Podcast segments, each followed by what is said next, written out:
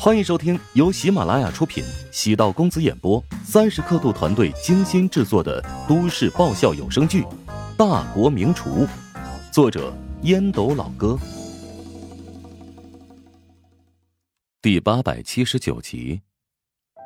男人和女人除了爱情，还有其他的感情。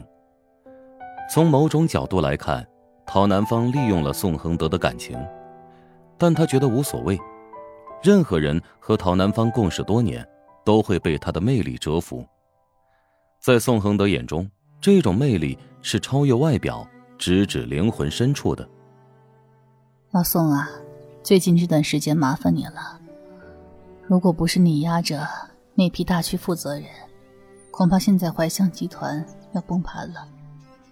陶南方微笑，还是一如既往的风轻云淡，很稳健的气度。那些人都是你一手培养提拔。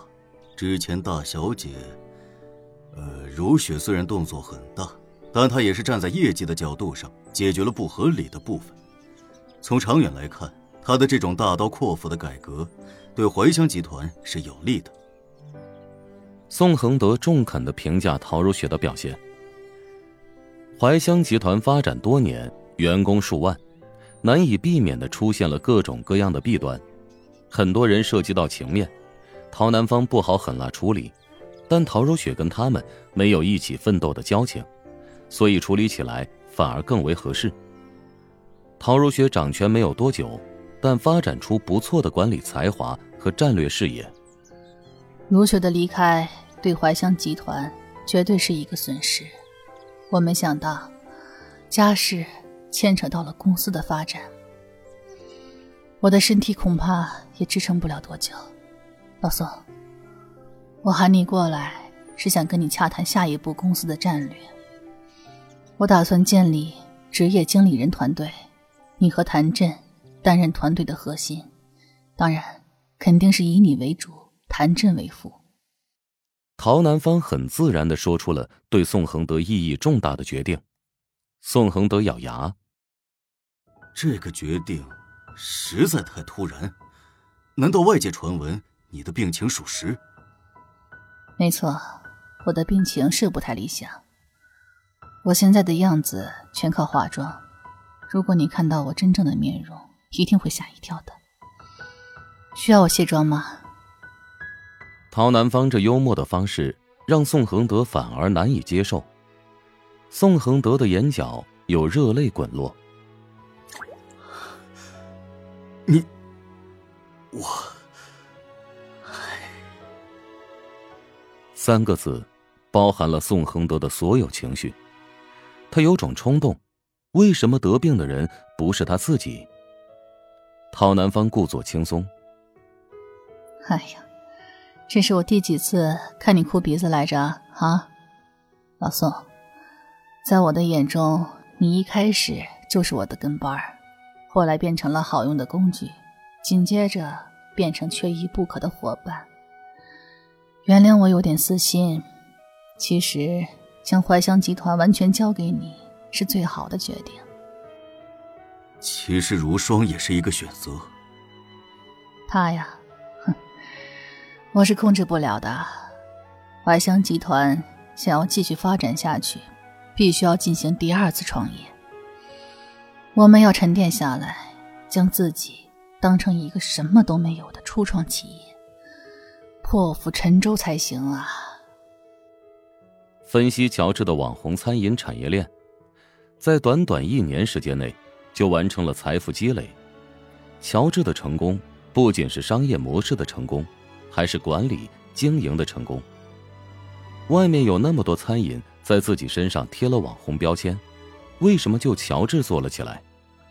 而且他不仅将食堂炒成了网红，自己也变成了流量和品牌。为什么怀香集团没法模仿？陶南方觉得，很重要的原因是，怀香集团将自己的姿态摆得太高了。真正受到网民追捧的，不仅亲民，而且还接地气。宋恒德用纸巾擦拭泪水，眼神凝重。坚韧，姐，我肯定会帮你守好怀香集团，万死不辞。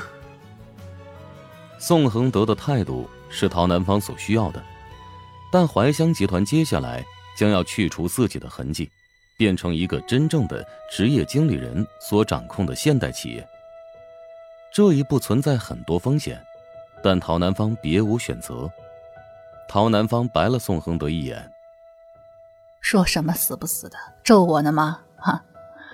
接下来肯定会有很多人要挖我们的人才。”另外，债务情况要注意，除了已经动工的连锁门店之外，近两个月内要暂停扩张计划。宋恒德仔细回想，这么多年，陶南方还是第一次这么悲观。明白，怀香集团的根基扎实，不会有大变化。大厦将倾啊，可能毁于一砖一瓦。将一些项目以合适的价格转手出去吧。手里握有足够的现金流，才能抵御风险。陶南方虽然病了，但他的嗅觉依然灵敏，总觉得有一双手在暗中操控一切。绝对不是陶星辰那么简单，陶星辰只是棋盘上的棋子，对方潜伏的很深，暂时还没有露出獠牙。难道是方振南吗？陶南方深吸一口气。与他的恩怨，没想到在这一刻突然爆发。其实，陶南方也知道方振南回来找他的原因。他知道我病重，是怕我死了之后就没有办法报仇吧？那个男人幼稚的虚荣心还真是可笑，为什么不放下呢？等宋恒德离开之后，谭震被陶南方喊入办公室。对待宋恒德和谭震打出的牌不一样，前者是功臣，要打感情牌；后者是心臣，要许以重利。陶南方沉声道：“老谭，我决定组建集团内阁，你的级别再升一级，工资上调一档，职位为首席执行官，和宋总共同管理内阁。内阁的位置共有九人，我给你三个名额。”你挑选合适的人选担任职务。三个名额包含自己就是四票，而宋恒德那边不出意外也是四票。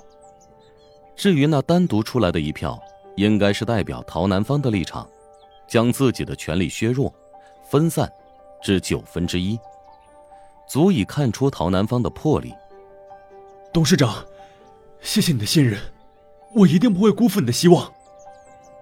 谭震眼中露出感激之色，陶南方将话题回归现实。近期外界有很多不实言论，我们要保持沉默低调的方式来应对，但也不能任由歪风邪气影响到集团的士气。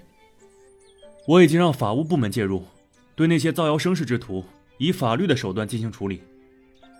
陶南方暗忖，谭震在这方面处理问题还是极有经验。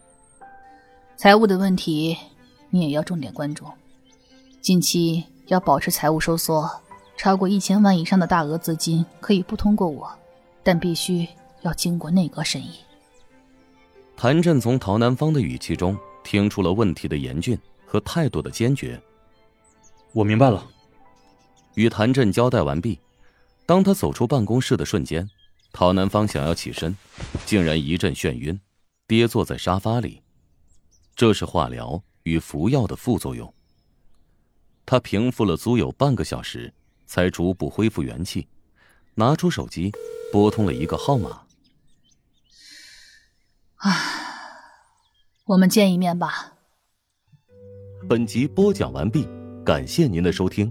如果喜欢本书，请订阅并关注主播。喜马拉雅铁三角将为你带来更多精彩内容。